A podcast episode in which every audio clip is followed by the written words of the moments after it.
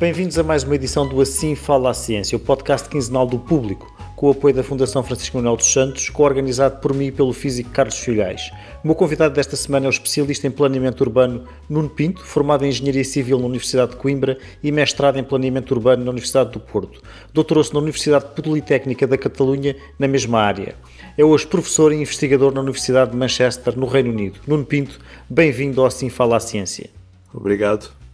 Estou curioso sobre o seu trabalho de investigação em planeamento urbano e design urbano. Que tipo de investigações e que métodos utiliza e faz planeamentos para que sítios do mundo?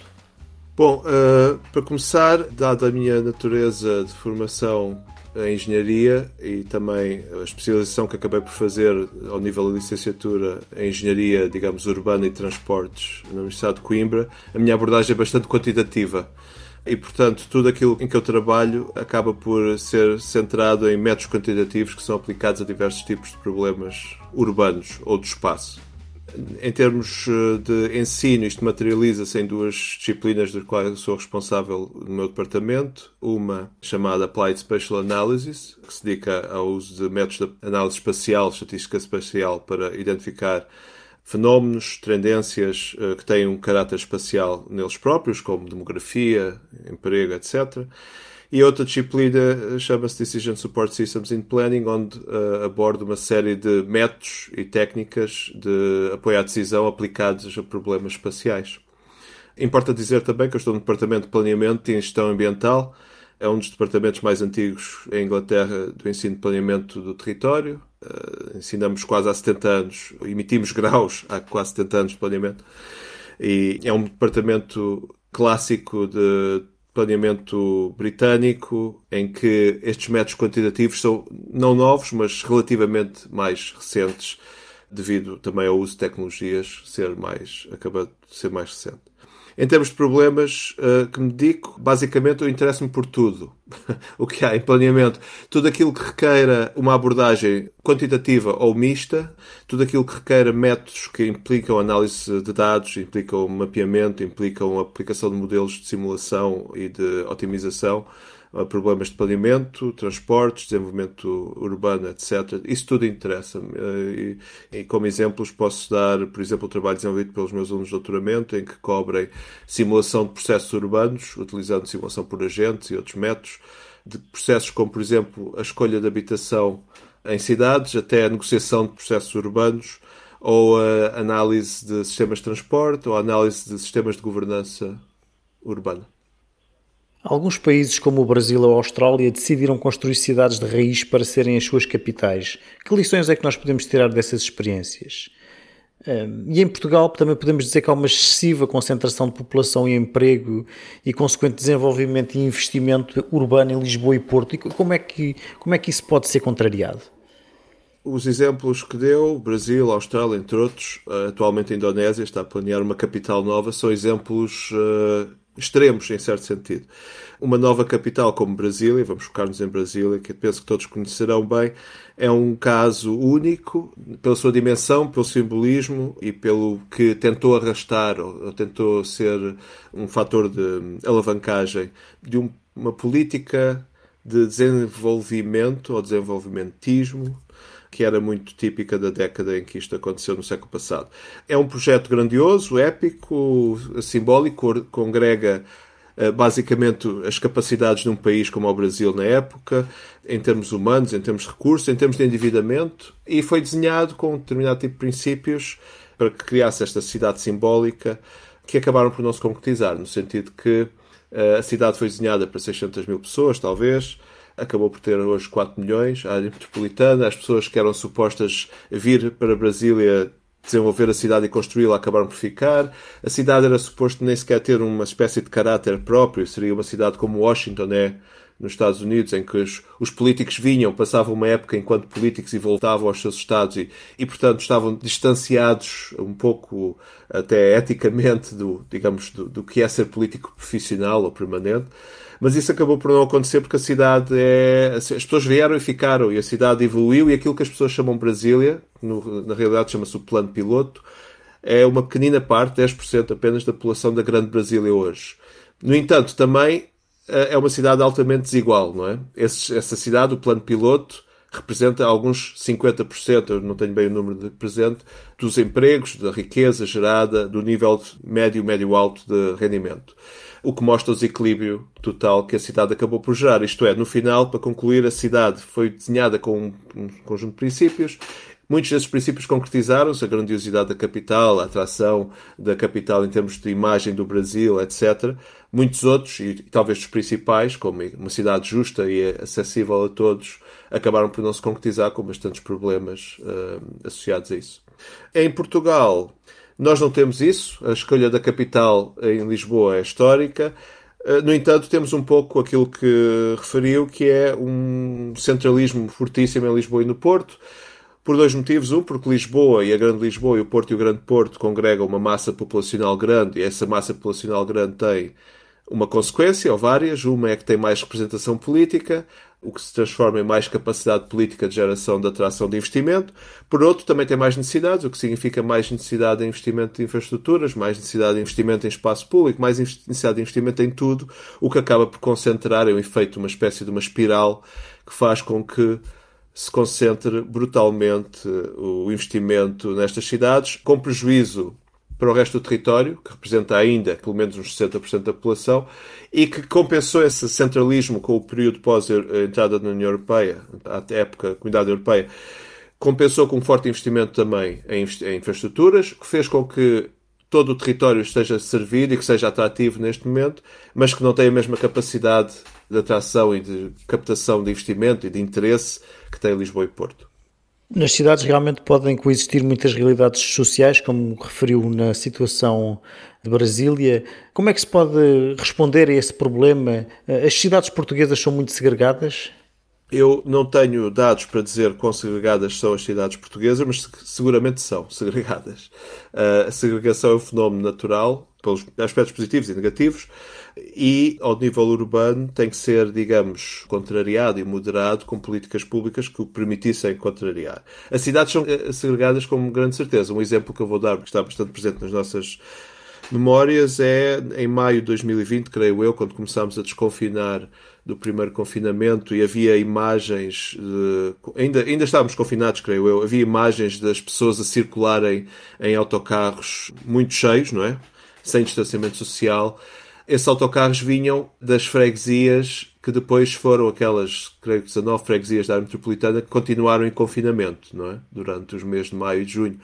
Isto é, a área metropolitana de Lisboa tem corredores onde uh, o nível de rendimento é diferente, há um cluster não é, desses níveis de rendimento e esses níveis de rendimento traduzem-se também em clusterização de grupos minoritários, de grupos eh, de renda, com todos os problemas que isso acaba por trazer, sobretudo para esses grupos que não têm o mesmo acesso. A questão é sempre acesso à cidade e acesso aos serviços, acesso à possibilidade de desenvolver a sua vida e de obter mais rendimentos e melhores rendimentos. Isso acaba por se traduzir tudo nesse tipo de segregação. Isto só se contraria com políticas ativas de habitação, e creio que mais recentemente Portugal não tem um histórico de políticas de habitação pública, para além das políticas de eliminação de assentamentos informais, as, políticas contra as barracas das grandes áreas metropolitanas. Isto está a acontecer agora. Há já várias políticas nacionais e locais de habitação, que é positivo. Políticas de transporte, investimento em transporte, integração de sistemas de transporte, muito fácil, ou mais fácil de abordar em Lisboa e no Porto, menos fácil de abordar em cidades como Coimbra, Braga ou sistemas metropolitanos como na região centro. É preciso ver que a região centro do país, por exemplo, é um sistema policêntrico, é? com várias capitais, com interligação de funções entre elas, e é mais difícil executar isso aí. Portanto, é possível abordar, mas é preciso uma grande vontade e conjugação de esforços que vai do planeamento à implementação do planeamento e ao desenho de políticas públicas que permitam fazê-lo. A pandemia da Covid-19 eh, impõe a necessidade de pensar no modo como usamos os espaços urbanos eh, a fim de minimizar os contágios. Que contributos é que está a dar à área do planeamento urbano e são levados em conta esses contributos? Ora bem, uh, isso é uma, uma, uma, pergunta altamente pertinente e é parte daquilo que a literatura está neste momento a gerar, tem a ver com isso, exatamente. É preciso distinguir aqui dois níveis. Um é o nível de planeamento, como uma componente estratégica de identificação de localização dos solos, identificação das grandes infraestruturas, transportes, infraestrutura verde, rede ecológica, infraestruturas de abastecimento, de captação de resíduos, etc. Todo esse planeamento estratégico, em princípio, em teoria, é feito de uma maneira que vai desenvolver, vai, vai gerar um, um sistema urbano equilibrado. Depois é preciso que isso se aplique, isto é, que não seja desvirtuado, porque como num passado recente os planos diretores municipais demoravam 20 anos a serem revistos e, portanto, a estratégia, quando foram concebidos, já estava totalmente desatualizada em termos socioeconómicos e eles já não respondiam àquilo que. Essa estratégia já não respondia àquilo que era a atividade que se toma lugar nesses sistemas urbanos. Pronto, a implementação. E depois há um, uma fase final que já vai ao nível da arquitetura do espaço público, aquilo que em Portugal se chama projeto urbano ou e que se materializa nos planos de pormenor, basicamente, que é implementar aquilo que foi primeiro desenhado na estratégia, depois criado, passado a plano e, e, e por fim vai ser implementado. Isto é, é preciso que no final, à escala da rua, do bairro, aquilo que acabou por ser as opções do solo, localização do solo, localização de atividades, suprimento de necessidades de infraestruturas de todos os tipos, etc., se concretizem.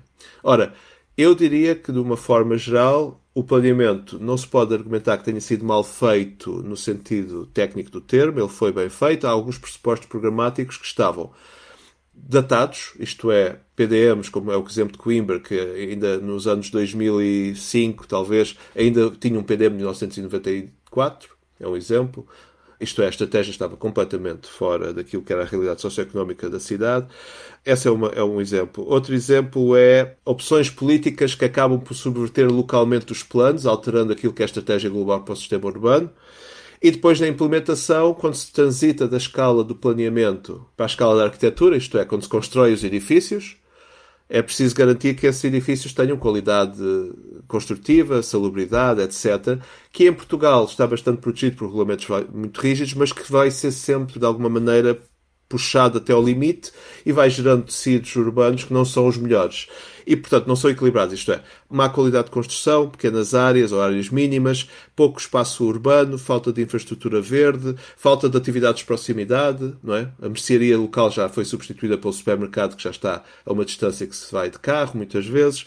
Tudo isso faz com que, no contexto da pandemia, as pessoas que precisam de exercitar-se naquela meia hora no quilómetro à volta de sua casa não tenham realmente espaço para isso. As pessoas que precisam descomprimir porque vivem em teletrabalho com os dois filhos pequenos em aulas e precisam de um espaço para as crianças expandirem a sua necessidade de correr e de brincar e de expandir, não o têm e, portanto, tudo isso somado faz com que um confinamento venha efetivamente reduzir a capacidade que espaço, determinados espaços urbanos têm de prover uma boa qualidade de vida. E nós observamos isso. E fala-se de soluções interessantes como a cidade dos 15 minutos, proposta, creio pela uh, Presidente da Câmara de Paris, em que se está a redesenhar com base em modos de transporte suaves, não é? Bicicleta e andar a pé, ou modos elétricos, como trotinetes e bicicletas elétricas, a cidade que esteja disponível em 15 minutos de distância. Que existe em cidades como Barcelona, por exemplo, foi desenhada nesse sentido, ou como Paris, ou as grandes cidades têm esse conceito, já naturalmente embebido, mas cidades portuguesas têm um pouco. Uma cidade como Coimbra, por exemplo, uma pessoa é muito dependente do transporte, seja público, eh, automóvel ou, ou público, porque muitas das funções não estão no espaço de 15 minutos a andar a pé. E a cidade não foi desenhada nesse sentido e muitas outras políticas não favorecem esse tipo de vivências, digamos. O confinamento também trouxe o teletrabalho.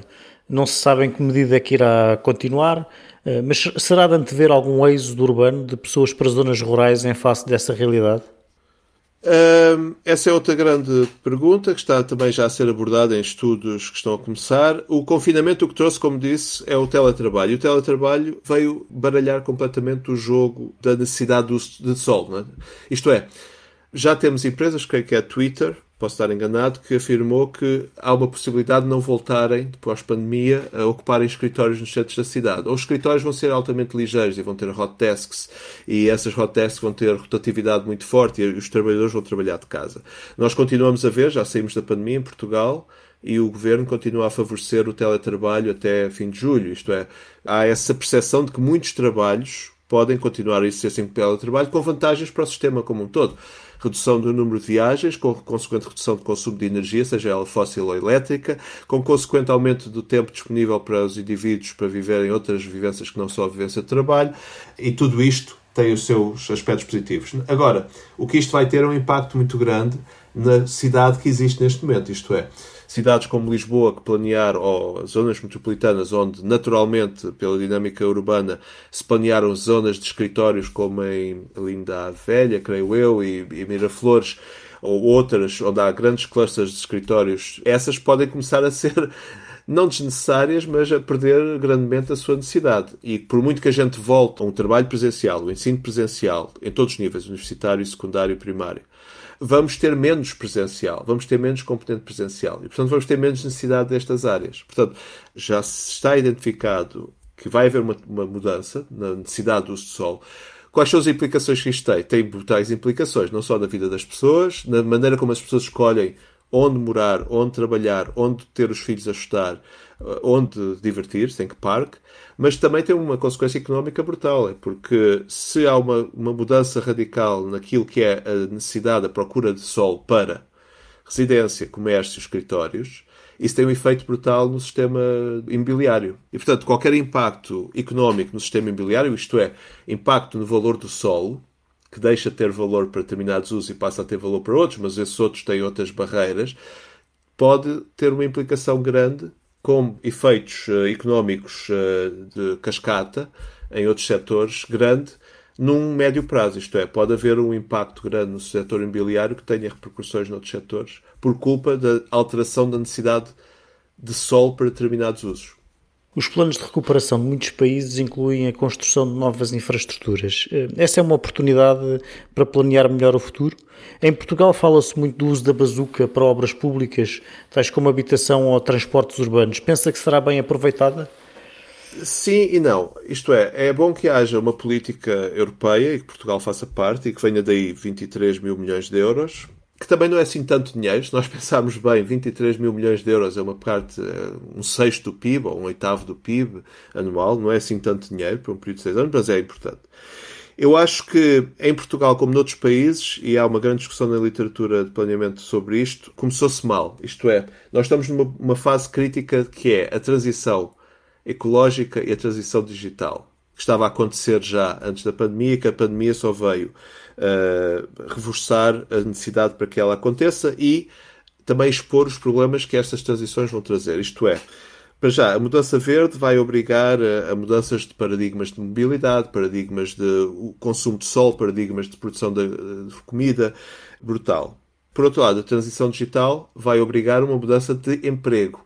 E uma mudança de empregos também naquelas pessoas ou com um enfoque sobretudo nas pessoas que não podem trabalhar de casa, isto é, nos trabalhos menos qualificados, nos trabalhos mais industrializados, o que significa que essa bazuca, eh, vamos chamar-lhe assim, que é um nome bastante bruto, se calhar, para aquilo que é um plano tão integrado de política pública, devia ter-se focado mais em componentes mais soft e mais desagregadas localmente e menos em grandes projetos para garantir que da escala local à escala nacional, há mecanismos para financiar, para promover e para alavancar essas duas transições de forma equitativa, para que as pessoas das grandes centros urbanos não sejam aquelas que mais uma vez ficarão a ganhar devido à concentração desses investimentos e que as pessoas nas zonas de menos densidade e nas zonas puramente rurais também possam ganhar com isso.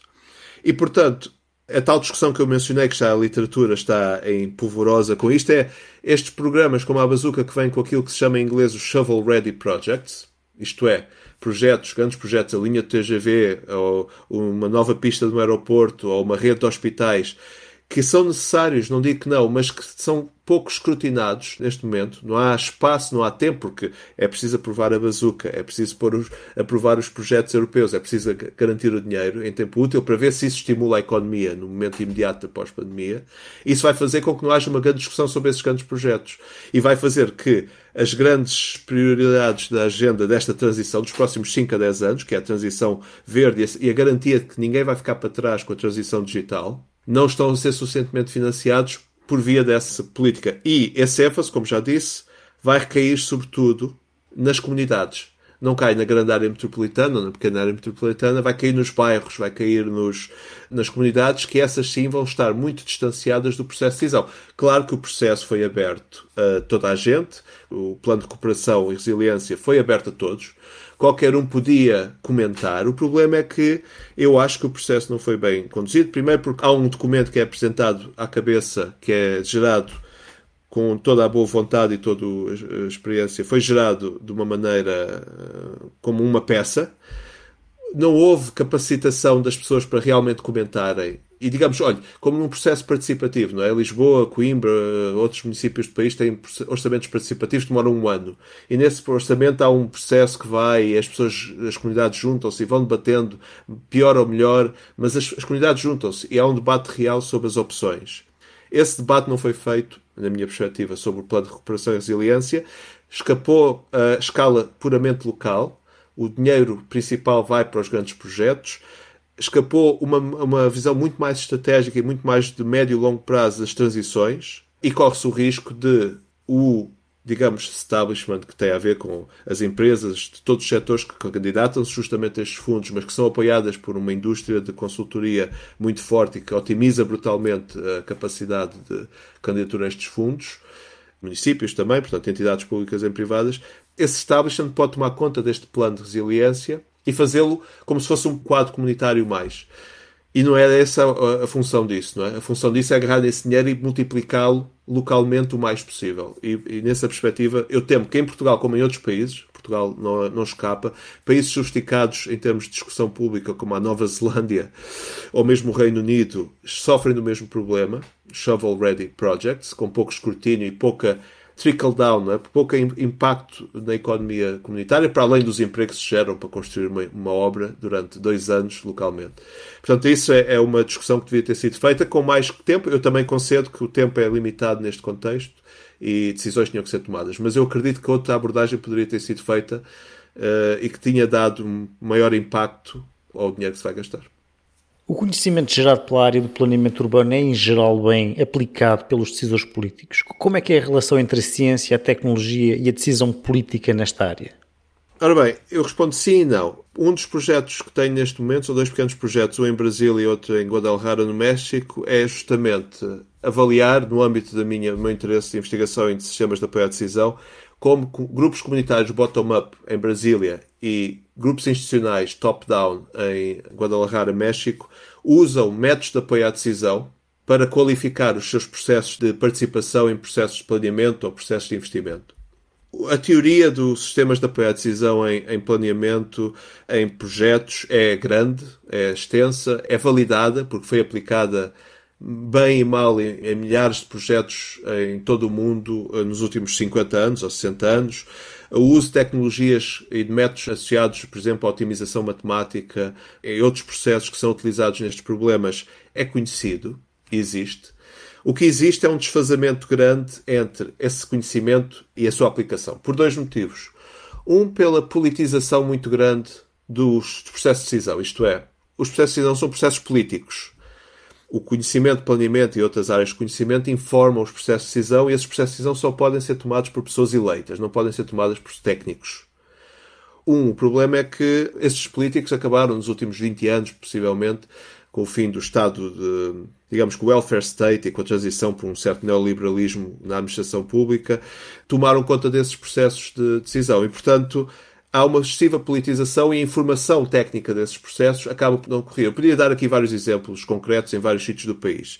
Ah, e depois há uma erosão da capacidade do Estado e das instituições de decidir, uma erosão técnica. O exemplo, só vou dar um exemplo, é o GATEL, o Gabinete de Apoio Técnico à Travessia do Tejo, em Lisboa, que era um instituto, um corpo técnico que teve pai, 30 anos de operação e que estudou várias opções e que foi desmantelado há 10 anos, talvez, ou mais, e esse conhecimento não existe. Que já procurei com colegas de Lisboa, que estão mais enturmados, digamos assim, com os meandros da capital. Esse conhecimento não existe.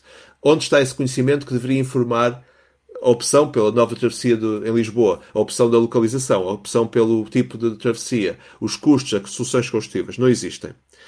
Para acabar esse tema, só dizer que a pandemia pode ver beneficiar um pouco, digamos, esses processos, no sentido que nós fomos bombardeados durante o último ano com modelos indicadores de decisão políticas, a matriz de risco, o RT, o modelo da curva. O modelo da curva aplica-se à epidemiologia, mas aplica-se à economia também. E, portanto, pode ser que isto aumente um pouco, tenho escrito um pouco sobre isso, a literacia da população em relação à, à decisão em geral, e pode ser que estimule um pouco a maior participação da população nesses processos decisórios. O Nuno é professor na Universidade de Manchester e teve também a experiência de ensinar em duas instituições de ensino superior em Portugal. As, as, diferenças de meios entre as duas realidades são certamente distintas, mas haverá também outras diferenças. Como é que vê o ensino superior nos dois países?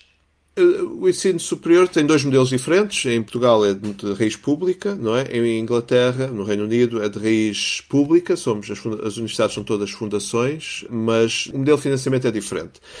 Tirando isso à parte, porque no final o, a consequência é a mesma, importa dizer que em Portugal há boas instituições de ensino e estão cheias de grandes investigadores em todas as áreas e produzem a um nível equivalente a um nível internacional. O que não tem, efetivamente, são duas coisas. O mesmo nível de recursos, para dar um exemplo, a minha universidade, a Universidade de Manchester, tem um orçamento anual de um bilhão de libras, mil milhões de libras, em torno disso. E creio que isso ultrapassa o orçamento total de todas as universidades, ou estará perto do orçamento de todas as universidades portuguesas, ou, ou será comparável com o somatório. Portanto, há efetivamente um desequilíbrio de recursos, mas mesmo isso não é o único fator que diferencia, digamos, aquilo que uma universidade portuguesa poderia fazer para ter um pouco mais reputação, e reputação não é no sentido de ter boa ou má reputação, é reputação para ser mais atrativa. Atrativa de mais estudantes, internacionais e estudantes de qualidade, e atrativa de uh, académicos, porque isso é um dos grandes problemas da Universidade Portuguesa. O problema da Universidade Portuguesa é que ainda está associada a processos institucionais relativamente rígidos e que a empobrecem como um todo. Eu vou dar dois exemplos. Eh, no Estatuto da Carreira Docente há alguns anacronismos que eu não entendo pessoalmente como é que ainda existem, nomeadamente graus como a agregação, para se chegar a professor catedrático. A agregação é um grau quase simbólico, não tem grande valor científico. E na verdade não existe noutros países, o que significa que um professor catedrático alemão ou um professor catedrático inglês, se quiser vir trabalhar para a Universidade Portuguesa como professor catedrático, tem que fazer um grau novo, o que é difícil de justificar entre outros pequenos uh, pormenores. E tem outro fator que é, é, muito condicionante, acho eu, que é uma certa endogamia ou endogenia nos corpos docentes. Se nós analisarmos departamentos, eu vou dar o um exemplo do meu departamento. Nós somos neste momento 31 pessoas e, pelas minhas últimas contas, somos 31 pessoas de 15 países diferentes e talvez de 8 formações diferentes. Um departamento de planeamento em Portugal equivalente tem cerca de 90% das pessoas licenciadas, mestradas e doutoradas nesse departamento, o que é uma coisa que não se consegue compreender muito bem e gera um ciclo que autoalimenta-se, não é? E essa autoalimentação tem um certo risco de condicionar a capacidade de atrair pessoas externas. E assim, outra coisa que aconteceu no passado recente foi esta um, política justa de dar contratos estáveis aos milhares de investigadores portugueses que trabalharam anos e anos a fazer investigação real e realmente produzir ciência em Portugal, mas que foi feita de uma maneira errada quanto a mim, se eu não estou bem uh, ciente se se concretizou ou não, mas se acabou por dar contratos de caráter permanente a toda esta massa de investigadores, no sentido que estes investigadores, de forma geral, têm todo o direito de ter acesso à carreira. Também fui bolseiro em Portugal, portanto também sei como é complicado. O problema de abrirem-se concursos que dão entrada, não diria direta, porque acho que houve alguns escrutínio, espero eu, destes casos, mas que deu entrada a muitas destas pessoas, por muito boas que elas sejam, isto vai bloquear a entrada de outras pessoas. E um rejuvenescimento, digamos, nas maneiras de pensar, nas maneiras de pensar institucionalmente para as universidades, que é forte. Isto é, vai ser difícil para uma pessoa como eu, ou qualquer outro, ou uma pessoa estrangeira, ganhar um concurso, porque, ou, ou, ou, realmente ter um concurso, porque tanto entrou tanta gente que o sistema não, se vai, não vai poder expandir muito mais, até porque há questões demográficas associadas ao, ao sistema e isso é um problema. E portanto, eu diria que esses são alguns aspectos. Há outros aspectos também muito importantes. No Reino Unido há uma coisa que em Portugal não existe, que é o meu trabalho enquanto académico é verificado em vários momentos. As minhas notas são verificadas por um colega do meu departamento, por uma pessoa da faculdade e por um examinador externo que vem de outra universidade examinar os nossos cursos e dar os seus comentários. Isto é, a transparência de um curso a transparência dos processos pedagógicos, a transparência dos processos académicos como um todo é muito elevada na Inglaterra. E essa transparência, esta abertura a outras universidades é fundamental. Garante accountability, garante aos consumidores, aos usuários, aos utilizadores do sistema que o sistema está validado e verificado e, portanto, dá essa transparência. São pequenas coisas que deveriam ser implementadas em Portugal. Será muito difícil fazê-lo, talvez é geracional, mas que está um pouco comprometido pelo facto de, nessa renovação geracional, haver pouca entrada de pessoas que estiveram fora. Existe, eu sei que existe, mas deveria ser mais, deveria ser mais significativo. Muito obrigado, Nuno Pinto. Termina aqui mais um Assim Fala a Ciência, um programa em que ouvimos cientistas portugueses pelo mundo. Daqui a duas semanas haverá nova edição, estando no meu lugar o Carlos Filhais. Este programa teve o apoio da Fundação Francisco Manuel dos Santos. O público fica no ouvido.